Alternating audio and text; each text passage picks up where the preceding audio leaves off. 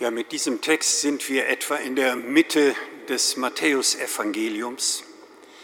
Und der Evangelist hatte ja Leute, wie wir jetzt heute Mittag hier sind, vor sich und möchte sie mit seiner Evangelienerzählung stärken in der Wirklichkeit ihres Lebens, stärken in ihrem Glauben. Und wir haben ja noch einige Dinge im Ohr aus der Bergpredigt, in denen der Evangelist deutlich macht, wie kann ich das übersetzen in die Wirklichkeit des Alltags, wenn ich glaube, dass das Reich Gottes, also die Wirkmacht Gottes unter den Menschen ist. Dann erzählt das Evangelium in Gleichnissen wunderschön, wie die Gewissheit besteht, diese Kraft des Reiches Gottes, die wird sich durchsetzen in der Welt. Und nicht nur wir werden vermutlich immer wieder versuchen, danach zu tasten, dass das doch eine Wirklichkeit für uns sein oder werden möge. Ja, und dann erzählt das Evangelium, wie Jesus diese markante Frage stellt, für wen halten die Leute mich eigentlich? Und dann ja dieses überwältigende Bekenntnis des Petrus kommt, du bist der Sohn des lebendigen Gottes. Und das Matthäus-Evangelium unterstreicht, das ist nichts, was der Petrus vielleicht aufgrund seiner besonderen Erkenntnisse gerade gewonnen hat, sondern das hast du als Gnadengabe des Himmels an Erkenntnis geschenkt bekommen. Ja, und da könnte man eigentlich sich in wohliger Freude ganz seinem Glauben hingeben und kaum hat Petrus dieses großartige Bekenntnis gesprochen, da kommt von der Seite Jesu die Ankündigung seines Leidens und Sterbens. Es wird auch von der Auferweckung geredet, aber die Reaktion des Petrus zeigt, dass das überhaupt nicht in den Blick gekommen ist. Die Brutalität dieser Leidensankündigung beantwortet Petrus mit einer schroffen Zurückweisung und sagt, das darf auf keinen Fall passieren. Und damit verbunden ist ja auch die ganze Seligkeit des Glaubens wird plötzlich in die Konfrontation des Leidens und des Sterbens gesetzt. Und wie will ein Mensch das zusammenbringen, diese tiefe Hoffnungserwartung an Gott und an die Allmacht Gottes und dann diese Erfahrung der Radikalität der Wirklichkeit. Ja, das Leben hat Leiden und hat Tod. Die Zurückweisung Jesu macht deutlich, dass er das nicht aus der Welt wischen kann. Und es kommt noch eins obendrauf, dass er sagt, und wer hinter mir hergehen will, der nehme täglich sein Kreuz auf sich, der verleugne sein Leben.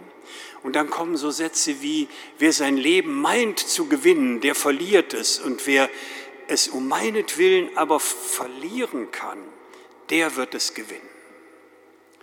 Und das sind die Texte, die vor dem stehen, was wir heute als Evangelium gehört haben. Und es fällt uns ja nicht schwer, uns vorzustellen, das ist eine Vernebelung der so schönen Glaubensstimmung mit dieser Konfrontation der Wirklichkeit von Leiden und Tod. Und darin die Nähe Gottes dennoch glauben zu können, das fällt ja auch manchen von uns manchmal unendlich schwer. Und da setzt jetzt das Evangelium die Erzählung von der Verwandlung Jesu hinein. Es ist wie eine große nochmal Bekräftigung der Ermutigung, nicht aufzugeben, obwohl es diese Realität von Leiden und Tod gibt. Und das hat der Evangelist aus der Überlieferung übernommen und äh, sehr schön erzählerisch gestaltet wiedergegeben. Er erzählt sechs Tage danach, deswegen also die Rückbindung vor sechs Tagen, dieses große Bekenntnis des Petrus, sechs Tage danach also wählt Jesus die drei aus. Es sind die drei, die zu den Erstberufenen gehören. Es sind die drei, die wir dann auch nochmal im Garten Gethsemane wiederfinden werden. Und es sind drei Gestalten, die die Kraft des Glaubens bis dahin nicht ganz durchtragen konnten. Sie schlafen, als Jesus diese intensive Erfahrung seiner Not in Gethsemane macht. Und diese drei werden jetzt mitgenommen auf den hohen Berg. Der Evangelist bedient sich vieler Themen, die den Leuten damals sehr vertraut waren aus dem Alten Testament. Der Berg, der Ort der Begegnung Mose mit Gott.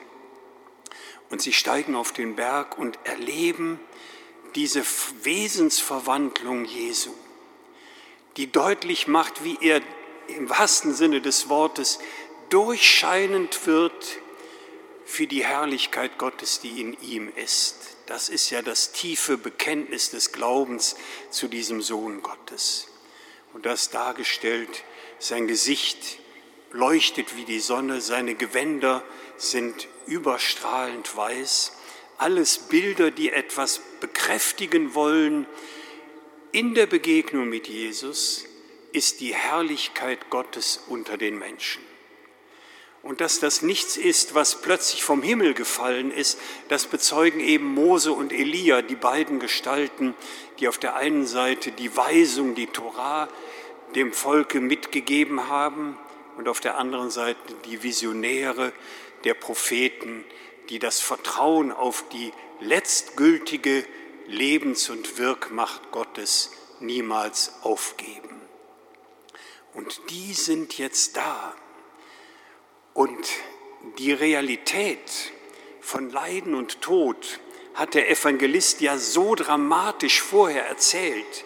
Und dass das auch die Jesus Nachfolgenden betrifft, dass dann jetzt so spürbar wird und für uns vermutlich sehr vertraut, wie der Petrus sagt, Mensch, ist das eine Erfahrung.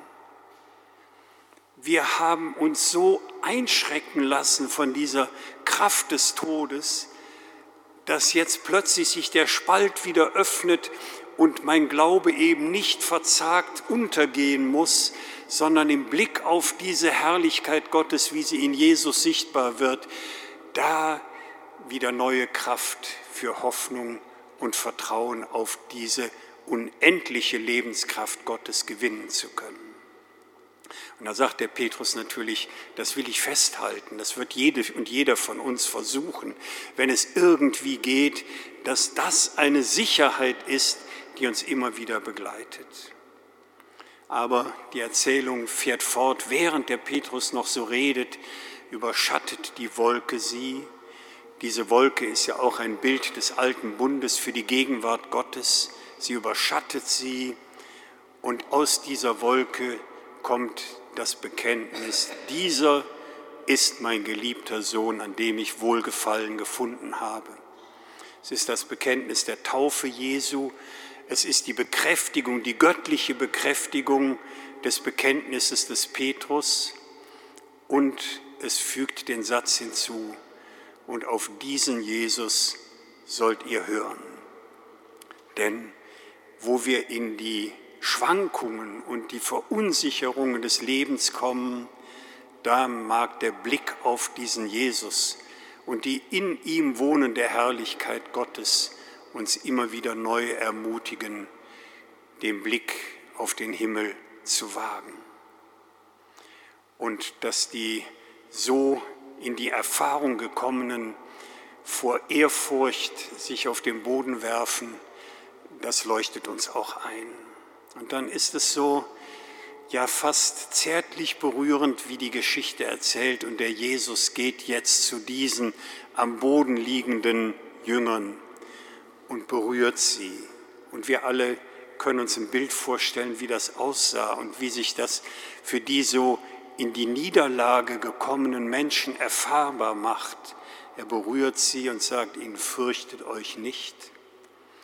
Denn das, was ihr gesehen habt, das ist etwas, was unser menschliches Begreifen vollkommen übersteigt. Und dann steigen sie von dem Berg wieder runter und dann wundert es uns etwas, wenn dort gesagt wird und Jesus sagt ihnen, erzählt niemanden davon, wenn man sich ja denkt, Mensch, wenn ich sowas erlebt hätte, und Menschen begegnete, die am Boden liegen in ihrer Berührung mit diesen ganzen Begrenzungen unseres menschlichen Lebens, den will ich doch das in besonderer Breite immer wieder als Hoffnung zusprechen. Aber das sollen sie eben nicht tun. Und dann kommt die Begründung dazu, erst dann, wenn der Menschensohn, der Sohn Gottes, von den Toten auferweckt ist. Denn all das, diese Hoffnung auf die todüberdauernde Lebenskraft Gottes, die lernen wir nach und nach in unserem Leben vielleicht erst verstehen und sind gebunden an diese Erfahrung, dass Jesus der ist, den Gott aus dem Tod in seine Herrlichkeit erweckt hat.